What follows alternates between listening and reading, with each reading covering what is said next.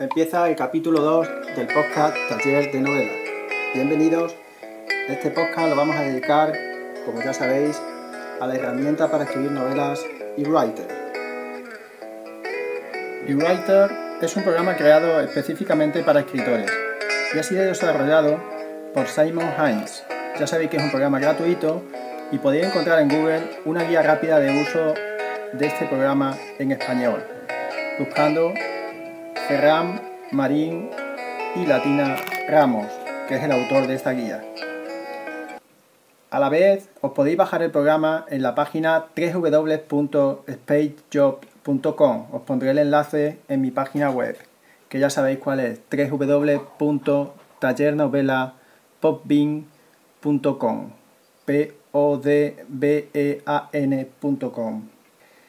El programa no se centra únicamente en el texto de la novela, sino que considera todos los elementos que la conforman, de ahí su valía y su potencia. Trasladado a tu propio trabajo, tienes una idea, quizás un título, y un montón de anotaciones, de recortes, de fotos, de citas, de frases. Todo ese material lo tienes archivado en una carpeta, en una caja, o donde tú quieras, que lleva pegada una etiqueta.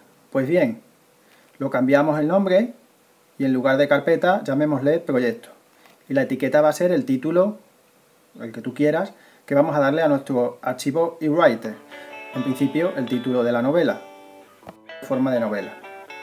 Nuestro proyecto eWriter va a estructurarse en una serie de capítulos y estos a su vez se dividirán en escenas. En el menú superior de este software podéis encontrar persianas que se despliegan para poder crear proyectos, capítulos, escenas, personajes, localizaciones, objetos, utilizar herramientas. Eh, de esta forma no nos vamos a detener mucho, porque es bien sencillo, funciona como cualquier otro software. Vamos a hablar entonces de cómo crear personajes. Como podrás ver en la ventana emergente hay una serie de pestañas en las cuales se introducen la diferente información que poseemos sobre el personaje. Es evidente que cuanto mejor perfilados estén nuestros personajes, más credibilidad tendrá nuestra historia, por lo que no escatimemos detalles a la hora de rellenar esta ficha. En la pestaña Nombre introduciremos el primer campo un nombre corto para identificarlo, después el nombre completo y el alias. Después realizaremos una descripción detallada aunque breve. Finalmente, mayor o menor es el grado de importancia que el personaje tiene en la historia. En la pestaña Bio deberemos anotar todos los datos biográficos que conozcamos sobre nuestro personaje, en notas debemos incluir toda aquella información adicional no biográfica que, aunque no sea relevante en la novela, sí es imprescindible para considerar nuestro personaje. Por ejemplo, que físicamente nuestro personaje se parece a un señor que vimos cuando salíamos del cine. La pestaña Objetivo sirve para indicar los fines, la razón de ser de nuestro personaje en la novela. Y finalmente, en Imágenes, podemos incluir una imagen o fotografía de nuestro personaje o de algo que relacionamos inequívocamente con él. Debemos realizar estas operaciones tantas veces como personajes tenga nuestra novela. Dentro de la pantalla principal, dentro de su menú, encontramos una opción muy importante, que es la de herramientas. En ellas podemos ver eh, dos herramientas importantes. Uno es el contador de palabras de objetivo diario, que sirve para evaluar el progreso diario en función del número estimado de palabras que tendrá la novela, que eso lo ponemos nosotros, y que debes introducir tú, efectivamente, el programa establecerá las palabras que debes escribir cada día para alcanzar el objetivo propuesto y te indicará por dónde vas o qué llevas escrito. Cada vez que entres en esta función, te dirá qué llevas escrito y qué te falta por escribir. Hay otra herramienta importantísima que se llama storyboard o guion gráfico. Se trata de una secuencia gráfica de la novela en función de los diferentes puntos de vista sobre los que se ha ido desarrollando. Esta pantalla está dividida en tantas filas como personajes y en tantas columnas como capítulos. Las diferentes tarjetas que vemos son las escenas en las que hemos fijado el punto de vista del personaje en cuestión. Si pulsamos dos veces sobre una tarjeta, se abrirá el editor de escena.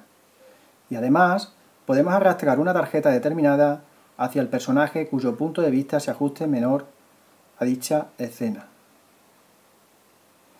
Y además, podemos arrastrar una tarjeta determinada hacia el personaje cuyo punto de vista se ajuste mejor a dicha escena. O podemos arrastrar la escena y cambiarla de orden dentro de un capítulo, lo cual nos viene a demostrar lo que decíamos al principio, es un software muy intuitivo y nos vale mucho para relacionar y estructurar nuestra novela. Dentro del editor de escenas y en la pestaña Detalles, os vamos a contar de qué trata, porque es muy importante. En esta ventana fijaremos los detalles técnicos de nuestra novela. Tipo de escena, acción-reacción, establece si se trata de una acción realizada por el protagonista o una reacción como respuesta a una acción recibida. Importancia, estructura, subestructura, nos permite establecer si esta escena es imprescindible en la trama, si depende de alguna otra escena o si simplemente es un relleno. El campo de valoración, que debemos puntuar las variables que establecimos para configurar el proyecto. En función de la variable que mayor puntuación tenga, estableceremos el tipo de escena. Por ejemplo, si la variable mayor es la de humor, evidentemente estaremos ante una escena más o menos cómica. Si al leerla hay de todo menos comicidad, es que algo falla. En el campo posición indica el estado actual de nuestro manuscrito, es decir, si está en estado de esquema, borrador, primera o segunda edición o está hecho realizado. Si seleccionamos la opción añadir a la escena anterior, seguidamente podremos establecer la duración o el tiempo en el que se desarrolla la presente escena. Y en último lugar están los campos meta, conflicto y resultados. Estos campos son de especial interés.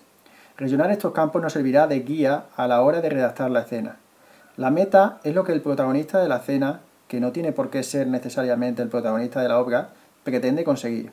El conflicto es la serie de trabas que se le presentan para culminar su misión. Y el resultado es lo que ocurre finalmente, que puede ser lo esperado o no. Cumplimentar correctamente estos campos nos ayudará a mantener el ritmo narrativo. Os invito a que utilicéis este software. Simplemente tienes que introducir fichas de personajes, objetos y lugares, aunque solo sea el nombre. Habrás dividido tu futura obra en capítulos y estos ya estarán estructurados en escena. Una vez que hagas esto, échale un vistazo a la pantalla principal de Writer. ¿Y qué verás? Efectivamente, el esqueleto de tu novela. Al menos así has creído que tenía que ser.